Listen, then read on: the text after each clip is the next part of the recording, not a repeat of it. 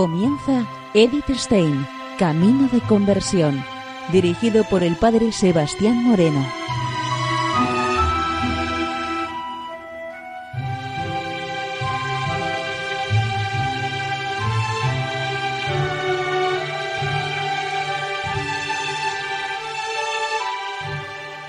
Muy buenos días, no de Dios. Seguimos conociendo a Edith Stein, Camino de Conversión.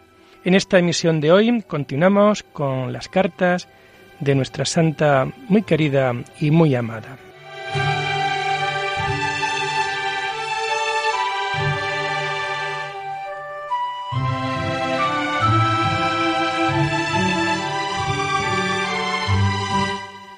En carta escrita a Petra Bruning desde Colonia el 16 de julio de 1935, nos comenta Edith lo siguiente. Algunos pensamientos sobre el sacrificio de la misa y el divino oficio. Ambos están íntimamente unidos. El santo sacrificio de la misa es el único sacrificio en el que se cumplen y hacen presentes y eficaces todos los sacrificios anteriores que lo prefiguraban. Lo hacían presente. Es el sacrificio expiatorio que presenta la humanidad pecadora por manos de su sumo sacerdote para conseguir la redención y la admisión ante la faz de Dios. Es el sacrificio pacífico en el que los redimidos son invitados a la santa mesa del sacrificio. Es el sacrificio total en el que Cristo, como cabeza de la humanidad y Rey de la creación, se presenta a sí mismo y todo lo creado a la divinidad y a su altísimo poder soberano. Esta es la acción sacrificial. Los cantos del sacrificio lo evidencian y lo acompañan. Los salmos, en cuanto voces salidas de lo profundo, expresan la súplica por la redención. Los himnos y salmos de júbilo son canciones de alegría en la mesa de bodas. El Santus y sobre todo el Te Deum expresan la adoración de toda la creación de la liturgia celeste y terrestre unidas en la alabanza y homenaje al Altísimo. Le recuerda atentamente su fiel y agradecida hermana Teresa Benedicta de la Cruz.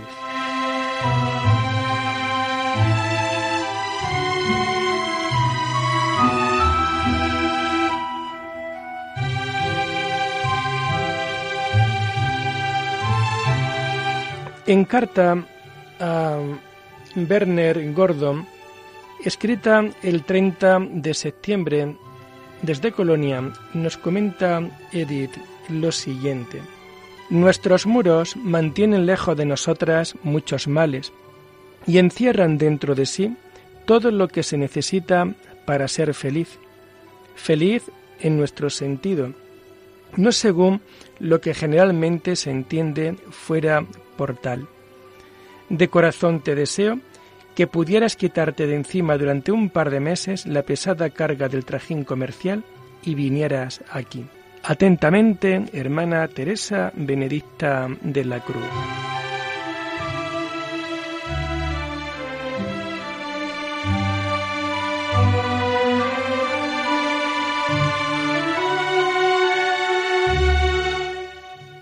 Y en carta escrita a Edelgundis Herschmin desde Colonia el 2 de noviembre de 1935 nos comenta Edith lo siguiente. No recordamos que haya algún lugar en nuestra Santa Madre en el que directamente exhortaría a una lectura de la Biblia. Solo en el importante capítulo 22 de su vida, en el que señala la ocupación con la humanidad de Cristo como medio para la más alta contemplación y previene urgentemente de querer prescindir de ella, se deduce la referencia a los Evangelios y sus meditaciones sobre los cantares, en el cuarto volumen de la editorial Pusbel, son una interpretación del cantar de los cantares. Por el contrario, nuestro Santo Padre Juan ha basado su formación en la lectura de la Biblia, al final solo tenía en su celda el Nuevo Testamento. Atentamente, su hermana Teresa Benedicta de la Cruz.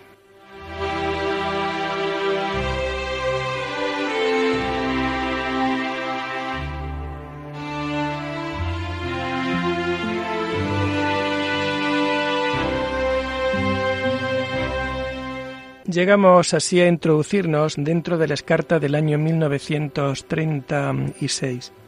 En la carta a Martin Grafman desde Colonia, el 2 de febrero del año 36, nos comenta Edith lo siguiente.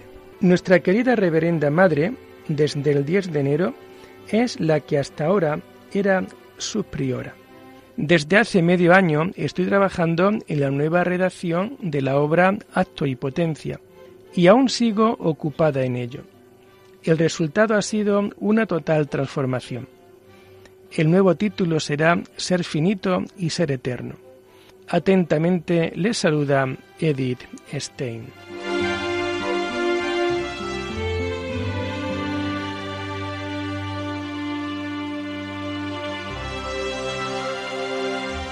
Y en carta escrita a Margarita Gunther desde Colonia el 5 de febrero del año 36, nos comenta lo siguiente.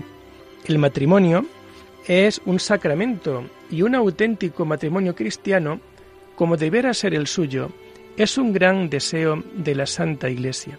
Me alegro de corazón con usted y estoy convencida de que esta es la solución adecuada para usted. Tan solo quisiera colocar encarecidamente en el corazón, como la más importante preparación al matrimonio, que haga todo lo posible por su salud. No solo comer y dormir, sino también procurar descansar y relajar los nervios. Con los deseos más cordiales para las próximas semanas y todas sus intenciones, la hermana Teresa Benedicta de la Cruz.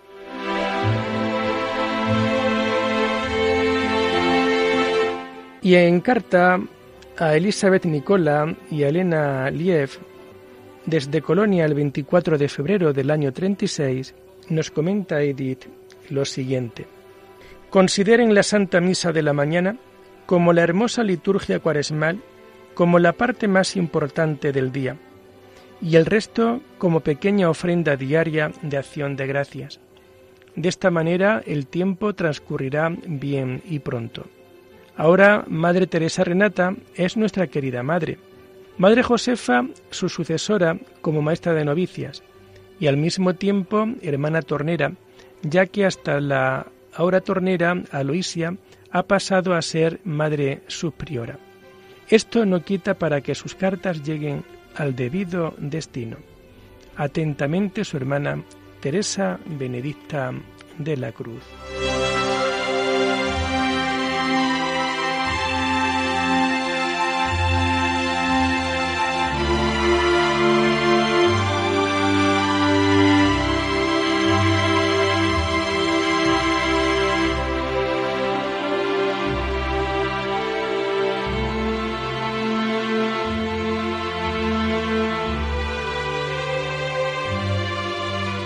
Y en carta escrita a Petra Brunin desde Colonia, el día 23 de junio del año 1936, nos comenta Edith lo siguiente.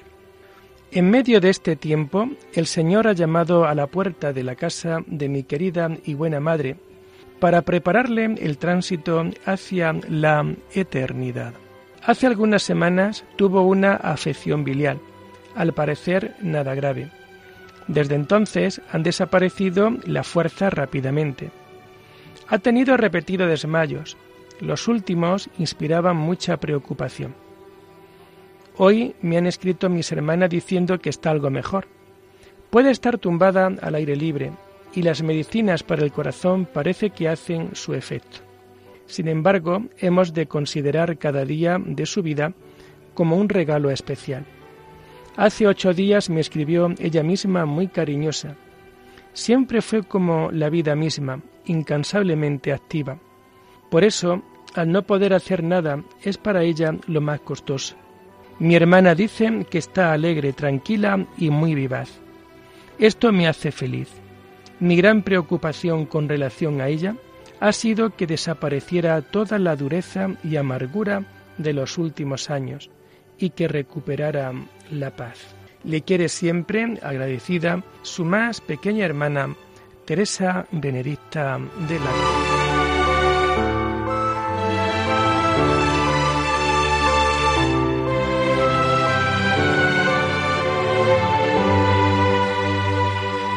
Y en carta escrita a Petra Bruning desde Colonia el 19 de julio de 1936, nos comenta Edith lo siguiente.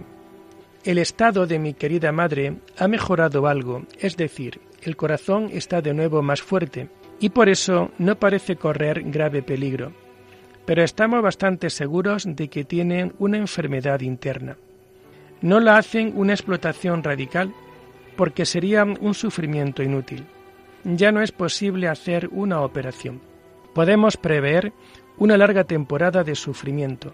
Esto es muy duro. Me dice usted, querida madre, que el Señor premiará a mi madre su esperanza mesiánica. Si al menos tuviera esta. La esperanza mesiánica casi ha desaparecido en los judíos de hoy, incluso en los creyentes. Y casi lo mismo puede decirse de la fe en una vida eterna. Por eso jamás puede hacer comprender a mi madre ni la conversión ni el ingreso en la orden. Y por eso ahora sufre nuevamente muchísimo a causa de la separación, sin que yo pueda decirle algo que le sirva de consuelo. Yo le escribo, pero no puedo decirle nada sustancioso. Solo puedo agarrarme a que durante su vida tuvo una filial confianza en Dios y al hecho de que ha llevado una vida muy sacrificada. Quizás la separación de su hija más pequeña, a la que siempre quiso de una manera especial, así como las pequeñas indicaciones que a veces me he atrevido a hacerle, hayan provocado en el fondo de su alma conflictos de los que nada ha salido al exterior. Como dice San Benito, poner en Dios su esperanza. Hoy es la celebración externa de la fiesta del Carmen, con trece horas de oración en nuestra iglesia, y pronto cantaremos las primeras vísperas de nuestro Padre San Elías. Le recuerda atentamente y muy agradecida hermana Teresa Benedicta de la Cruz.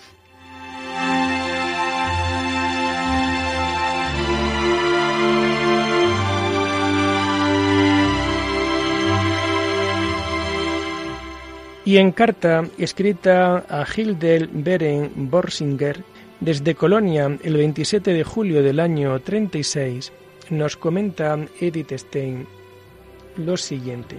Ayer fue enterrada una de nuestras queridas hermanas. Ha fallecido de forma rápida y ha tenido que marcharse cuando estaba haciendo los preparativos para su aniversario de oro. El miércoles por la mañana ocurrió el primer pequeño ataque y el jueves por la tarde murió. Adjunto un recordatorio para que le dedique un memento. Y nuevamente pido sus oraciones por mi querida madre. Se ha puesto ya en 87 años. Hasta hace dos meses se sentía muy activa y vigorosa, pero ahora está enferma sin esperanza. Desde mi entrada en el Carmelo no la he vuelto a ver más. Naturalmente, ahora sufre más que entonces por la separación y por primera vez percibo que la clausura es un sacrificio. Atentamente, en el amor de Cristo, tu hermana Teresa Benedicta de la Cruz.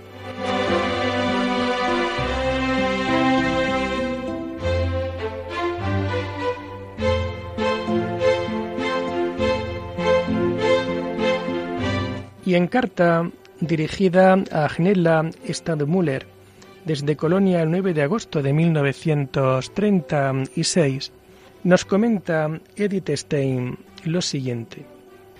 ¿Puedo pedirle que ofrezca algo de sus sufrimientos por mi pobre madre? Lleva ya tres meses enferma. Al principio parecía algo inofensivo y pasajero, pero después resultó ser un mal incurable. Desde hace muchas semanas está en cama y apenas puede tomar alguna cosa. Y el hecho de que yo no pueda estar junto a ella le es además de incomprensible, muy doloroso. También nuestra familia conventual ha padecido tribulaciones en las últimas semanas. El día de la octava de la fiesta del Carmen tuvimos una muerte repentina. Madre Graviela, la priora anterior de Cordel, junto a Treveris, quien hubiera querido celebrar sus bodas de oro el 15 de septiembre, y después, muy pronto, la enfermedad de varias hermanas. Desde entonces he estado totalmente ocupada atendiendo a las enfermas. El día de Santo Domingo he podido rezar por primera vez con todas de nuevo los maitines. Cuando surgió el libro, la autora era nuestra maestra de novicias. Desde enero es nuestra querida madre.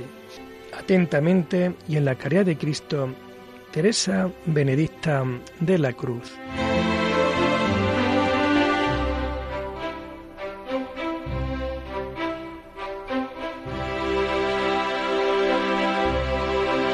Y en carta escrita a Edwin Conrad Martius desde Colonia el 20 de agosto de 1936, nos comenta Edith lo siguiente.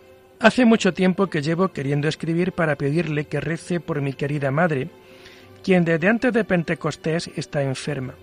Al principio pareció algo pasajero, pero más tarde el mal se ha desarrollado hasta desembocar en un estado permanente. Ahora no quiere abandonar la cama, aunque al estar echada le produce muchos dolores. También la alimentación es muy deficiente. Se supone que tiene un tumor, pero no queremos hacerla sufrir con una exploración a fondo, porque no sería posible ninguna operación.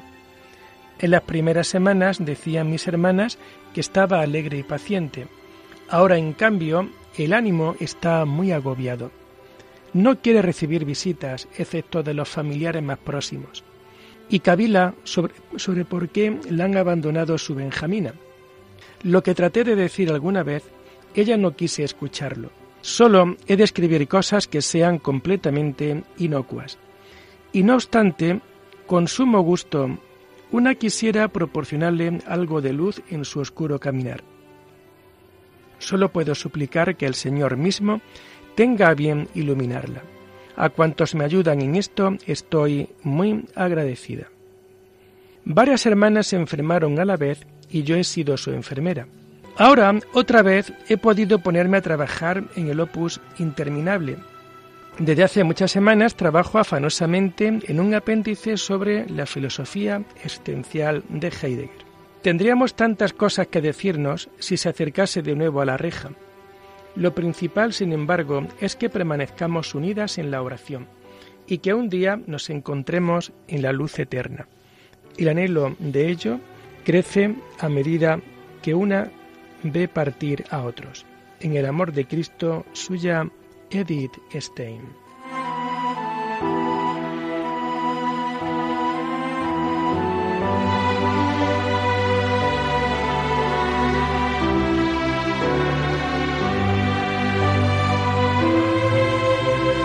Y en carta escrita a Petra Bruning desde Colonia el 13 de septiembre de 1936, nos comenta Edith lo siguiente.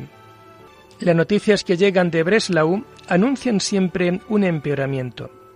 Cada día he de estar preparada para lo peor. A los que aman a Dios, todo les sirve para el bien. También se aplicará a mi querida madre, pues ella ha amado muy de veras a su querido Dios como ella decía frecuentemente, y con la confianza puesta en Él ha soportado muchas pruebas y ha hecho mucho bien. Pienso incluso en los últimos meses en los que su vida siempre estuvo en peligro. Fueron un periodo de gracia especial, de modo particular los últimos momentos en los que se desentendió totalmente de las cosas de fuera y nadie, excepto Dios, supo lo que pasó en su alma. Aquellas palabras de la carta a los romanos fueron mi gran consuelo y mi alegría en el verano de 1933 en Münster, cuando mi futuro aún estaba muy oscuro. Nunca como entonces he rezado tan de corazón el oficio divino de mártires del tiempo pascual, en el que tan a menudo aparecen. Ahora han de ser también mi apoyo. Mi madre era el fuerte lazo que mantenía unida a la familia compuesta de cuatro generaciones. Ahora la preocupación por ella mantiene a todos enlazados, incluso a los nietos que están en el extranjero. Lo que suceda será mucho más duro para los que queden. Junto a mi hermana Rosa, unida conmigo en la fe, deberé reemplazarla a lo largo de toda mi vida. Con razón supone que el destino de mi segunda patria no me es indiferente. Lo que sobre ella me escribió ya lo sabía. Cuando se está unido a Dios, las personas no pueden ser separadas mediante la distancia espacial, y esto perduraría aun cuando estas señales hubieran de cesar. Atentamente, en el amor de Cristo, suya y agradecida, Teresa Benedicta de la Cruz.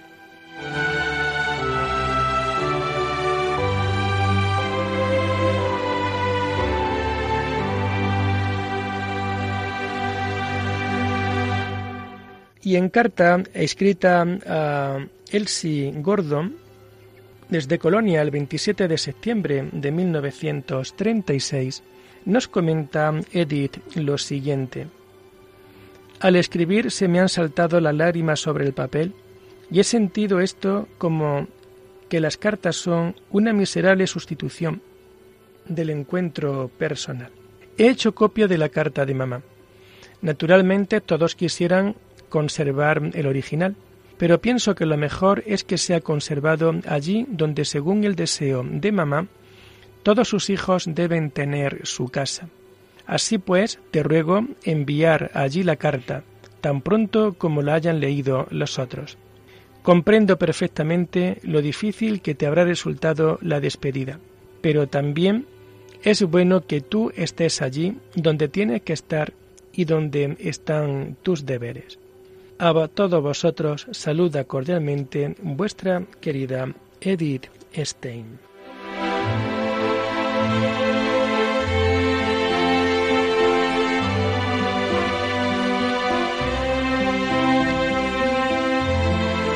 Y lo dejamos aquí por hoy, invitándoles a seguir profundizando en la vida y en el mensaje de Edith Stein. Muy buenos días en el Señor.